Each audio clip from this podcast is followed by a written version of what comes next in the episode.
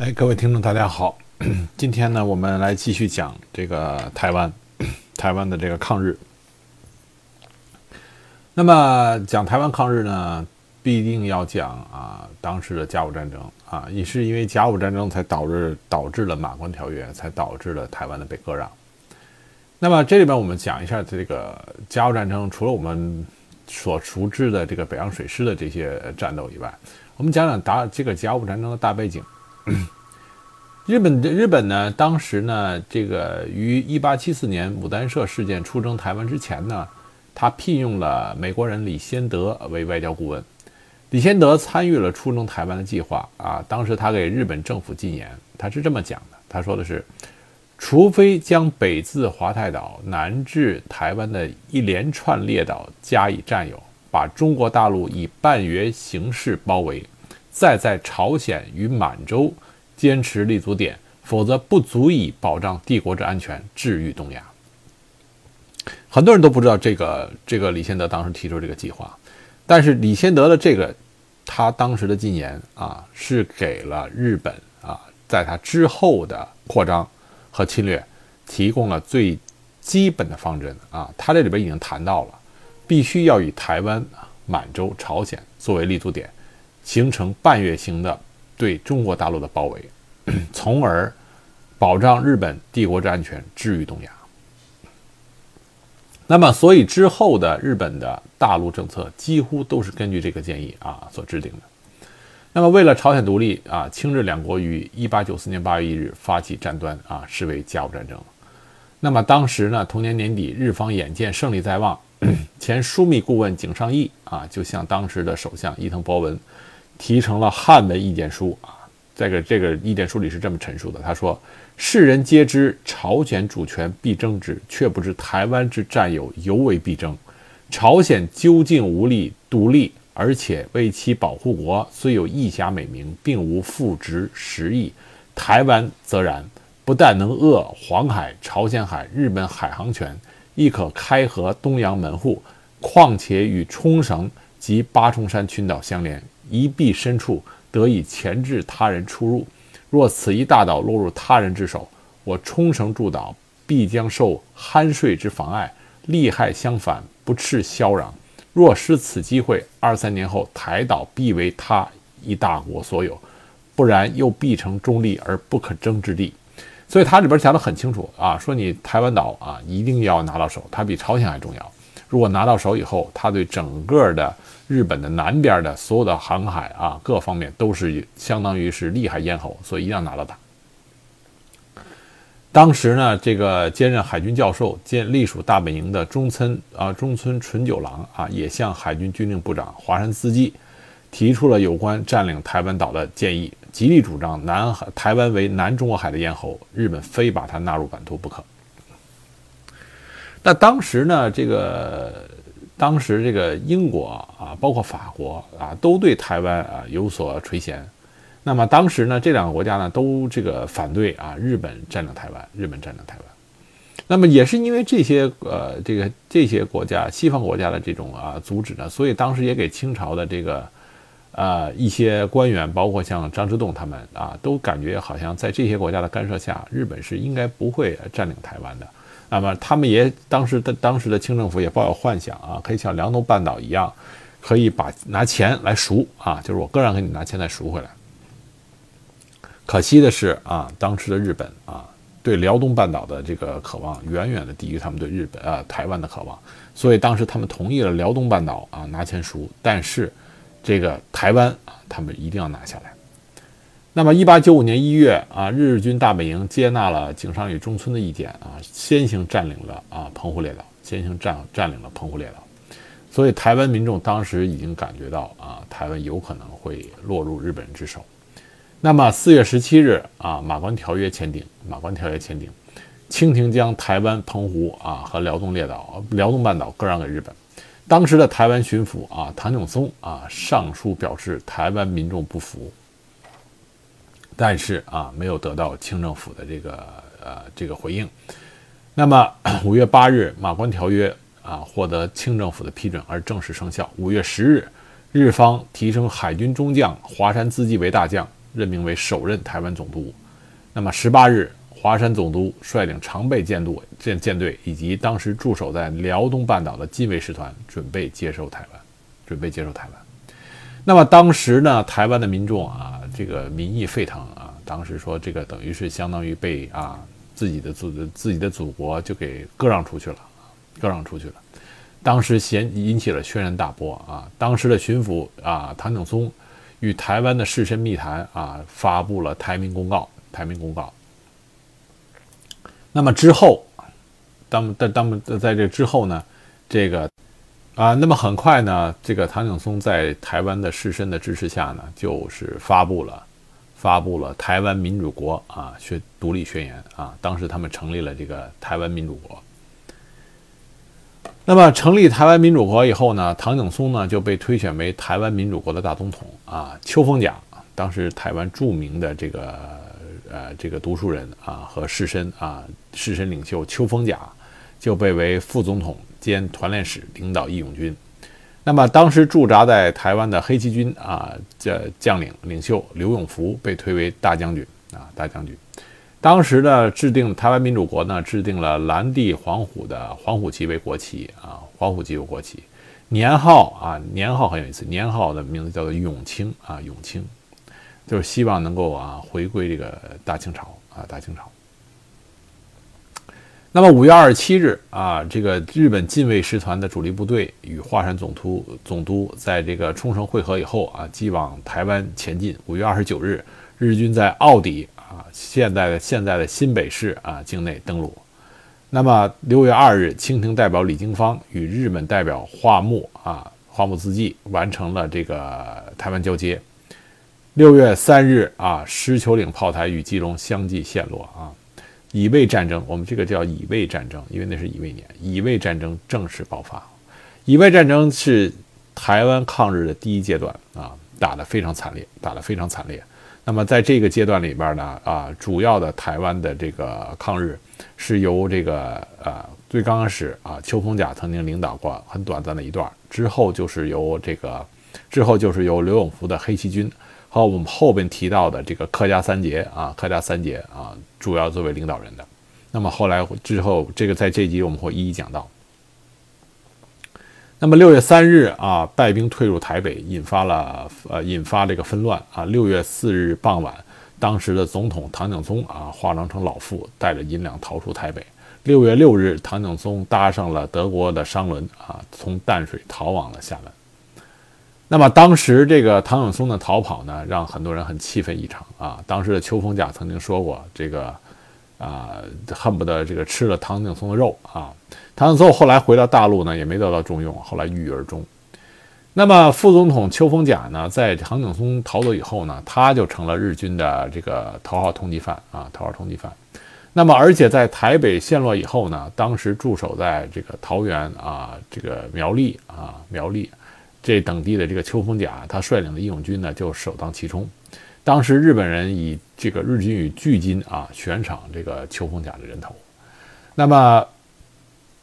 这个事情后来发生呢，就有很大的争议啊。那邱逢甲后来呢，就很快就内渡了啊。七月末他就内渡了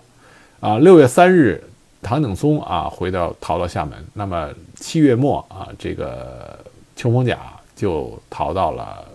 这个福建的泉州了。那么在这点上呢？这个邱逢甲呢，他率兵抗日呢，他抗日了二十二十天啊，那么就后来就回到了大陆，那么最后一直他就在大陆，最后是逝世。那么邱逢甲的这个作为呢，最后争论很大啊，有的人认为他是没有办法，因为他当时的目标太大啊，而且当时的这个他是一介书生啊，这个留得青山在，不怕没柴烧。那么另外一些呃，有些有一批人呢，就认为他这就是逃了啊，包括当时著名的这个。台湾的史学家连横在《台湾通史》里是这么评论，他说的是：“成败论人，无所不喜，独稀奇为吴唐兴、徐相所笑耳。”啊，这是当时的这个，当时这个台湾，啊，当时台湾就是台湾对他有两种这种把这种完全截然相反的这个评论。但是邱逢甲他最终呢，他最终呢是是希望这个。是依然是希望这个回到这个台湾的啊，故土难离嘛，故土难离。他最后当他病故的时候，他依然嘱咐他的家人啊：“葬须南向，吾不忘台湾也，吾不忘台湾也。”他后来在广东的时候呢，这个当时参加了这个同盟会的活动，后来呢，在后来是在教育界啊，那个做出了很大的贡献啊，是一个知名的一个教育家。而且呢，他在台湾呢，啊，他在台湾，他的弟子啊，他的弟子，比如说后边提到的这个客家三杰里的江少祖、吴唐光啊，这都是他教育出来的学生啊，义无反顾地投入抗日大业啊，最后英勇献身。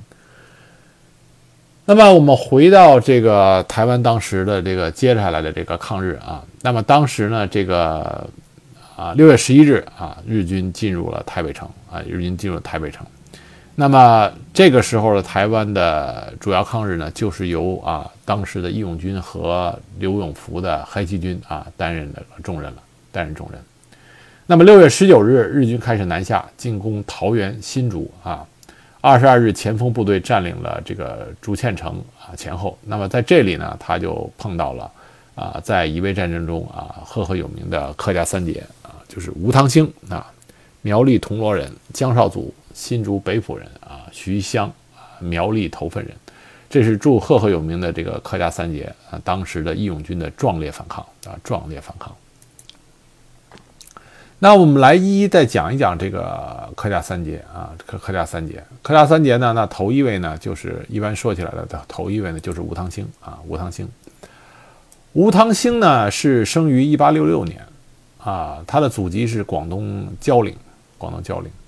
那么他呢是曾经是生员啊，就是属于朝廷的这个考试生员啊，他也是啊会武艺啊，行侠仗义，闻名乡里。那么当时他得知这个马关条约日这个台湾被割让给日本以后，他就起兵响应啊，召集乡勇起兵响应，那个这个台湾民主国支持这个台湾民主国的这个成立。当时呢，他当时召集众人祭旗啊，向着北方发誓啊，北方就是大陆啊，那发誓是吾等效命之秋也啊，是吾等效命之秋也。当时呢，他起义于这个，他当时是起呃起义在啊，他是起义在哪里了？他是起义在他的家乡。然后当时跟他同时起义的啊，对，包括其另外的二杰，一个是徐湘，一个是江少祖啊，江少祖，他每支部队大概有数百到数千人。啊，他们当时互相联系起来，要求邀邀请这个合作抗日。六月十五日，吴汤兴当时率军是五百名，与江少祖共同北上支援。那么到了杨梅利啊的时候，遭遇到日军啊，双军两军合力攻击，日军稍有退却。那么当时日军呢攻下新竹啊，图谋顺势南下。当时这个呃这个台中告急。啊，徐湘当时力守头份啊，日军无法前进。那么这个时候呢，那个这个吴啊吴汤兴呢就率部啊前去增援啊，率部前前去增援。那么后来呢，这个苗栗和新竹啊都是无法可守，因为敌我敌这个这个这个这寡不敌众啊，寡不敌众，所以当时呢，这个吴汤兴和徐湘呢就退入了彰化啊，退入彰化。那么。八月二十六日，八月二十六日啊，这个黑旗军首领刘永福的幕僚吴鹏年啊，他誓师啊抗日，分派给这个团结各方的这抗日力量啊，当时分派各顿任务。那么当时呢，吴汤兴跟徐湘啊合守啊八卦山啊，合守八卦山。那么八卦山之战呢，是当时乙未战争一个啊非常重要之战。那么这一场仗呢，当时是打的是非常的惨烈啊，非常的惨烈。那么当时呢，这个是徐湘和吴汤兴啊，合守这个八卦山的炮阵地啊，炮阵地。当时交烈的话，交当时交战呢，炮火极其猛烈啊，极其猛烈。吴汤兴呢，当时很不幸啊，中弹啊，阵亡，中弹阵亡，从而使得当时的义勇军失去了一个很杰出的领袖。那么他的妻子呢，听说他阵亡以后呢，也投水自尽啊，但是呢，被别人救回。但是之后呢，依然绝食而死啊，忠忠烈异常啊，忠烈异常，忠烈殉服。所以吴汤兴当时呢是当时他是第一个牺牲的，当时义勇军的大统领啊，他是第一个牺牲的义勇军的大统领。那么另外一个人呢，著名的人，著名的这个这个当时的客家三杰之一呢，就是江少祖啊，江少祖。江少祖的年龄更年轻啊，他出生于一八七六年啊，他也是一个当时在家里边，他家是挺很有钱的，当时是台湾的望族，但他年轻的时候也是就是从小就是也是任侠重义，任侠重义。那么当时呢，听说这个台湾被割让以后啊，被被听说这个被割让个这个这个这割让以后呢，这个他也是啊，当时呃召集乡亲们啊，召集乡勇啊，开始反抗啊，领军开始反抗。那么江少祖呢，当时江少祖的文采很好啊，江少祖的文采很好。当时这个他曾经这是领兵开始这个抗日的时候呢。他曾经写下过啊一首诗啊，他曾经写下过一首诗，叫做这首诗的字是这么写的：“书为别出换戎衣，士卒胡尘见义旗。士子何辜奔国难，匹夫有责安乡基。”当时他成立的呢叫做敢字营啊，敢字营。那么当时呢也是有几百人。啊，当时他也是带领这个部队去参加了这个新竹啊，新竹的这个防守，新竹的防守。那么他的部队呢，在这个当时和在新竹等地的这个战斗中呢，也得到了锻炼，啊，也得到锻炼。那么后来呢，在这个新竹城的防守中呢，他当时是啊，因为新竹城外边的十八尖山啊，作为制高点被敌日军占住了。那么当时呢，这个江少祖呢就率部啊率部去抢攻这个十八尖山，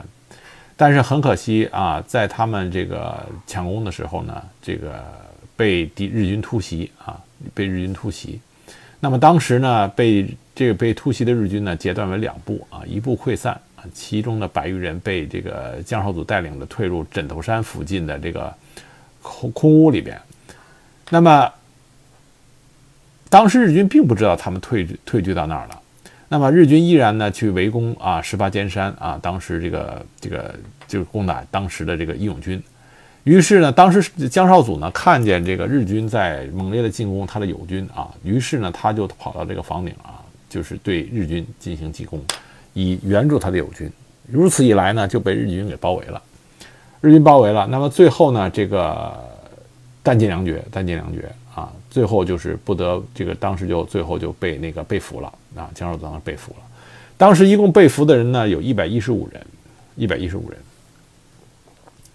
当时日军呢，曾经对这个当时江少祖的这个抗击呢，有过这个具体的记录啊。呃，我们这里说句题外话，就是说我们很多在了解到，无论是台湾的抗日英雄，还是东北抗日联的啊这个抗日英雄，我们很多对他们的了解都是来自于日军的记录材料。那么日军当时对这个战士的记录呢，还是比较的详细的啊，而且比较客观的。那么我们来读一下这个当时江少祖这个抗击日军的记录啊，日军是这么写的：下午四时左右啊，支队长命以近地前哨附近的炮兵后退，并加派步兵二小队半进入火车站附近的村落，包围固守房舍的敌兵啊，这就是江少祖的部队。虽经几次暴击，敌兵皆完然不动，且抵抗更加强烈。正好此时追击东方山丘敌兵的步兵及炮兵一起返回，遂加入战局，发起猛烈攻击，破坏敌兵防射。敌兵大概认为已无法抵抗，便派出一人啊，呃，请降。许多人企图趁机逃走，我军步兵急忙展开射击，击毙数十名敌兵，剩余一百余名都成为我军俘虏。然因房屋二楼潜伏的敌兵仍继续。狙击我军，只好放火加以烧毁，约烧死了三四十人。那么当时呢，江少祖的名气也很大，所以当时日军呢抓着俘虏以后呢，就严查啊，说谁是江少祖。那么江少祖当时呢年纪很轻啊，年纪很轻啊，又身材矮小，没有被注意。那么其他的俘虏又坚强不屈啊，不愿意说谁是江少祖。所以呢，当时呢，这个江少祖他的仆人啊，他的仆人啊，甚至自告奋勇替死。但日军不认为那是江少祖，就继续盘查。江少祖当时就不忍看这个他的这些啊同伴们被拉出来陆续枪毙，于是从腰间啊拿出了笔套，抽出了笔啊，并在身身上写下了他的当时的这个绝命诗。他的绝命诗是这么写的：“边戍孤军自一知，九回肠断事可知。男儿应为国家计，岂敢偷生降敌夷。”那么随后他就毅然决然地吞食了他的同伴所携带的鸦片膏，自杀身亡啊！当时他的年纪只有二十二岁，只有二十二岁啊。那么当时呢，江少祖死以后呢，日军不敢相信他死了，不敢相信他死了，依然这个四处的搜捕他。那么当时呢，在这个新竹被占领以后呢，他们就去汤少祖的家乡这个北浦啊，寻找汤少祖的下落啊，不是江少祖的下落。那么，甚至呢，他们把江少祖的母亲和妻子都抓到驻屯处啊，严刑拷打，说你们说江少祖到底死没死？他躲在哪儿了？那么，他的母亲啊，他的母亲这和这个妻子啊，那么坚强不屈，坚韧不屈。那么后来呢，甚至呢，这个当时的这个的日本人也不得不这个很钦佩这两位这个杰出的这个女子的这个气概，所以就帮将他们释放了。那么幸亏这个释放了以后呢，他的妻子啊生下了遗父子啊，就是江少祖的遗父子。那么江少祖江少江少祖的遗父子呢，后来成为了新新竹的这个州议员啊，州议员。那么这个就是这个客家的三杰里另外一位江少祖的这个主主要事迹啊，主要事迹。那么后来呢，在这个在这个这个江少祖和这个吴汤兴啊，都这个。战死之后呢，这个当时的这个起义，这不是这个抗日的这个主要的军事力量呢，就是在了刘永福还有徐湘所率领的这个义军身上啊，徐湘所率领的义军身上。那么，一九八五年八月中旬啊，这个在台中的台中的这个战斗中呢，为了保护这个张保卫这个彰化啊，保卫彰化。当时呢，黑旗军呢和台湾义军呢，当时就是在这个大甲溪一带与日军展开了激战，啊，当时这仗呢打得很好啊，取得了全胜，缴获了日军的一些枪械啊不少。后来呢，这个日军呢就是被这个奸细带路啊，偷袭了这个黑旗军的后路啊，大甲溪遂为日军占领，这就失去了当时这个保卫这个台中的一个重要天险。那么之后不久，台中就被攻占了。刘永福当时只能被迫率军啊退守彰化。那么一九呃一八九五年八月二十八日啊，这日军当时进攻彰化城北的八卦山啊，当时黑旗军与义军啊与日军展开了肉搏战，击毙了日本号称最精锐的近卫师团一千余人，打死了少将山根信成啊。大家注意到这里，我当时的台湾的抗日啊击毙了。日军近近卫师团的少将啊，山根信成啊，这是很大的胜利。但是在这场悲壮的血战中啊，吴汤兴就我们之前提到的这个客家三杰中的吴汤兴啊，义军领袖啊牺牲。刘永福的部将啊，吴鹏年也是一员战将，也是英勇战死。当时黑旗军的精锐七星队三百余人啊，壮烈殉难啊，彰化失守啊，彰化失守。彰化失守以后呢，云林啊、苗栗都相继沦陷。紧接着嘉义告急，那么刘永福命令黑旗军统领王德彪迅速率领所部七星队北上增援，又派部将杨嗣宏啊率黑旗军各营和各地义军密切配合，亲赴嘉义前线坐镇指挥。由于黑旗军与义军的这个英勇善战，在刘永福的指挥下，各路义军协力作战啊，此役获大胜，杀敌近千人，相继克服了云林啊苗苗苗栗。啊，反攻彰化，对。那么，在这个，但是在这个黑旗军和义军这个连续苦战，甚至获得了几次大捷之后呢，他们的这个军队的给养也都基本上告罄了。那么这个时候，刘永福呢派人回大陆求援。那么清政府当时不仅不予以救济，反而呢将内地募捐的这个捐台款项啊强烈扣留，下令封严严密封锁沿海啊，断绝对台的增援。当时刘永福知道消息以后，痛心疾首啊！当时他发出感叹：“内地诸公误我，我误台民啊！”就是说，你们内这个大陆的人啊，耽误了我呀。但是我这里就是这也耽误了这个台湾的这个抗日。那一八九五年九月十一日，日本又派第二师团啊增援台湾，嘉义一战啊，当时近卫师团长白川能久中将重伤毙命，这是台湾抗日击毙的第二个日军的这个将官。那么十月十五日啊，日军进攻台南东南的打狗港啊，刘永福的养子刘成良啊，率军多次打退日军的进攻。后来守备炮台的兵士饥饿不能战，刘成良率部退守台南。那么这时候呢，据守曾文溪的这个黑旗军和义军将士与进攻的日军展开白刃啊格斗，最后孤军不敌啊，台南最后一道防线也是失守了。那么，一八九五年十月十八日啊，刘永福召集部将会议啊，商讨城守之策，但是未得结果。次日，日军大举进攻啊，安平炮台，刘永福亲手点燃大炮，轰击敌舰。当日当晚啊，日军攻城一级啊，城内这个弹尽粮绝，弹尽粮绝。那么，在艰苦的恶战中，士兵们就是筋疲力尽，已不能够举枪挥刀了。城内大乱。那么，刘永福欲冲回城内啊，与城共存亡。当时部署极力劝阻。刘永福当时大势已去啊，垂天动呃，就仰天长叹啊，说我何以报朝廷，何以对台民？那么当天深夜，刘永福带领养子刘成良等十数人啊，乘坐小艇啊，搭上英国商船。二十一日，台南陷落啊，台湾全境被日军占领啊，这就是整个的乙未战争的这个啊结束的啊过程。那我们这里谈一下这个当时我们刚才讲过的这个客家三杰里边的最后一节，就是徐襄。徐襄呢是一八五八年生人啊，是这个台湾苗栗人啊，苗栗人。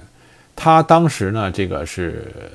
是在台湾，他是既读书啊，十八岁就中了秀才啊，十八岁就秀才就有文，同时也有武啊，也出通这个拳脚。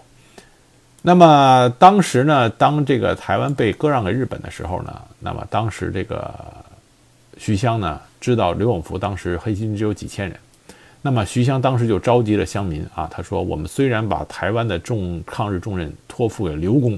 但刘公孤立为无援，我们应该组织起来，人自为战，家自为守，誓与我台湾岛共生死，同啊同生死，共存亡。”于是呢，他这个乡亲们就受到感动，组成了民团。当时推举了徐襄呢作为这个民团长。那么后来呢，这个台北失陷啊，这个日军继续南犯啊。当时徐襄又再次号召乡民说：“五台五民父母之乡也，五民之田楼在于市，子孙在于市，祖宗丘墓在于市。台亡，五民将安归乎？助攻皆见者。”一波秋云，气吞百川，即此生死存亡之交，何兴乎来？直听以为刘公助，属几人自为战，家自为守。成则建造新邦啊，义越千古；败则举五民之骨血，与全台俱尽矣。是亦为亡国之荣也。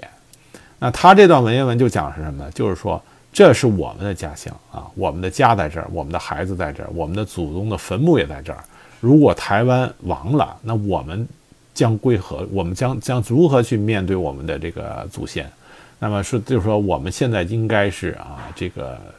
就是啊，挺身而出啊，抗日。那么成功的话，我们就在这建立我们新的家园啊，成立新的国家。如果我们失败了的话，那我们就与这个台湾啊，这是流尽最后一滴血，这也是我们的光荣啊。当时他这非常震撼的这个啊讲话。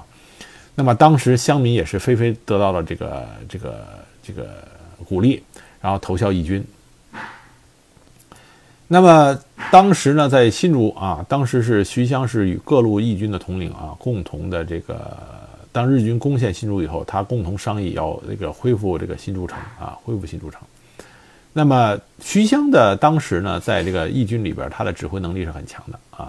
当他得知他之前当时安排的这个这个军事进攻计划失败，因为这个间呃因因为这个奸细告密而失败的时候，他随机应变啊，他当时就避开了敌人已经知道他这个行动计划的这个重兵追击啊，隐隐藏在这个茂密的竹林里。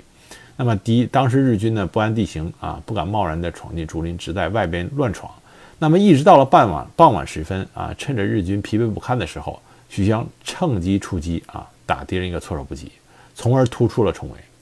那么当时呢，这个徐襄在日军里边呢是也是属于啊，这个属于啊很这日军让日军这个这个非常害怕的一个那个一个义军将领，所以当时呢也是悬赏缉拿啊，日军处心积虑想抓住他。那么后来呢，在一八九五年八月初啊，日军当时为了夺取啊坚壁峰啊，集结了两个加强连队啊，分两路向台湾义军啊进攻。当时徐襄呢只有五百余人，负责枕头山的防御。那么九号呢，敌军出动了三个连队，加上战舰三艘啊，水陆两路向尖笔峰攻击。当时徐襄呢，啊，带领着民团进行了艰苦的搏斗，啊，他们利用这个地理优势呢，抄袭敌人的后方，啊，消灭了不少日军，俘虏了官兵多人。当然，最终呢，敌众我寡，啊，只能撤退，这只能转移，啊，当时的这个尖笔峰落入敌手。那么后来呢，在大甲溪之战，啊，大甲溪之战，大甲溪之战的时候呢，在战前呢，因为大甲溪是这个台中的门户，啊。这个天险，如果大甲溪一失，台中就无险可守了。那么徐襄在战前向这个义军的朱统帅啊，就就就说说我军抛弱又无大炮，不利正面交锋，只能利用大甲溪支流纵横，有利形势，广设伏兵，诱敌深入，突然伏击，必能制胜。当时呢，这个这个意见得到了大家的赞同啊。当时在日军渡过这个溪水一半的时候，徐襄率领民团啊，从埋伏处齐声呐喊，把敌军横截两段，然后义军们这个奋勇奋奋勇拼杀。当时这个日军伤亡伤亡惨重啊，伤亡惨重。那么同同月二十五日，日军的另一支部队在大甲溪附近又一次遭到徐襄义军同样的伏击啊，同样的伏击。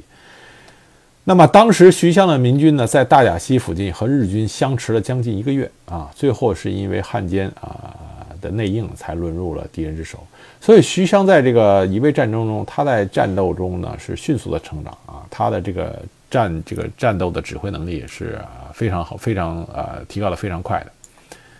那么在大甲溪失守以后呢，日军转向彰化进攻啊。徐襄呢，当时他的义军在刘永福的统一指挥下啊，与黑旗军相配合啊。当时呢，在呃，在这个彰化外围的山上啊，向这个进犯的日军啊，那个据险据险啊固守啊，当时给敌日军造成了很大的麻烦。在夜里呢，他又率领这义军趁夜偷袭啊，趁夜偷袭。所以闹得日军当时是头疼异常啊，头疼异常。最后呢，也是由于这个汉收买的汉奸和土匪啊，偷袭义军啊，这样才使徐襄当时遭受了重大损失，最终那个失守啊彰化。那么失守彰化以后呢，在十月底啊，日军当时向台南地区进攻啊，徐湘和刘永福坚守嘉义西南的曾文溪。那么曾文溪当时距台南府城呢仅二十公里，形势十分重要。啊，徐襄率义军和高山族人民啊，共约七百余人。我们这里看到，就是说，当时的抗日不仅仅说是有汉民啊，这个高山族啊，这个原住民也都加入进来。这我要回到说，当初刘铭传打下了很好的底子，很好的底子。那么当时徐襄知道战斗的艰难和形势的危急，就下定决心破釜沉舟，与敌人决一死战。因为这已经是台南了，这已经是没有最后的退路了。当时敌军这个日军就是集中了强大的兵力啊，马步并进，炮火齐发。那义军方面呢，一没有炮火，二没有马队啊，但是依然的奋勇杀敌，奋勇杀敌。但最终呢，力量悬殊啊，义军伤亡重大。那徐襄在战斗中呢，为炮火所伤啊，壮烈殉国，壮烈殉国啊。那客家三杰就是啊，都都殉国了。那么临死前呢，他仍然大声地喊着：“中华，中华，我所挚爱，大丈夫为国捐躯，死而无憾。”请大家记住这个抗日英雄最后说的这话：“中华，中华，我所挚爱。”所以那个时候，这个乙未战争中抗日的这些英雄们啊，他们当时对这个祖国、对这个大陆，是这种那种啊那种情怀啊，是值得我们这个永远记住这些人的。那么在曾文溪啊陷落后不久，台南也就为日军所占啊，从此日呃台湾就沦为日本殖民地，达到了五十年之久，五十年之久。那么，卒年三十八岁的徐襄呢，当时是散尽了家财，散尽了家财，这个成立了乡勇，和另外二杰这个武汤清、江少祖啊，会同黑旗军啊，一同当时的抗日。那么当时的这个武汤卿和这个江少祖啊，这是这个过早的牺牲。那么后来一直是徐襄率领的义军啊，在全台南北转战数次啊，多次的。啊，这个袭扰这个日军啊，并且获得了啊很几次的胜利。那么最后的时候呢，最后的不幸阵亡。那么我们在说这个乙未战争的时候啊，和这些人抗日的时候，我们要想到一点，就是说这些人他们当时在台湾这个啊非常小的这么一个没有什么战略回旋余地的岛上，那么他们啊仍然前赴后继，在装备上啊落后那么多，人数上落后那么多的情况下，依然可以这个奋起抗日啊，甚至说说出了就是说我们要为台湾留下最后一滴鲜血。那么这些人呢是值得我们啊啊牢记的啊。所以呢，就像我之前说过的，在我们在啊说台湾的时候，我们希望我们啊都能记住啊，台湾的历史上曾经有这么一批啊曾经为台湾啊抛头颅洒热血，而且。他们当时啊，在抗日的时候，他们的新规啊，新规大陆，他们还想着啊，在那个时候抛弃了他们的大陆，所以说这些人呢，人名我们应该记住啊，请大家记住这个客家三杰啊，吴汤兴啊，江少祖啊，徐湘啊，真正的抗日英雄。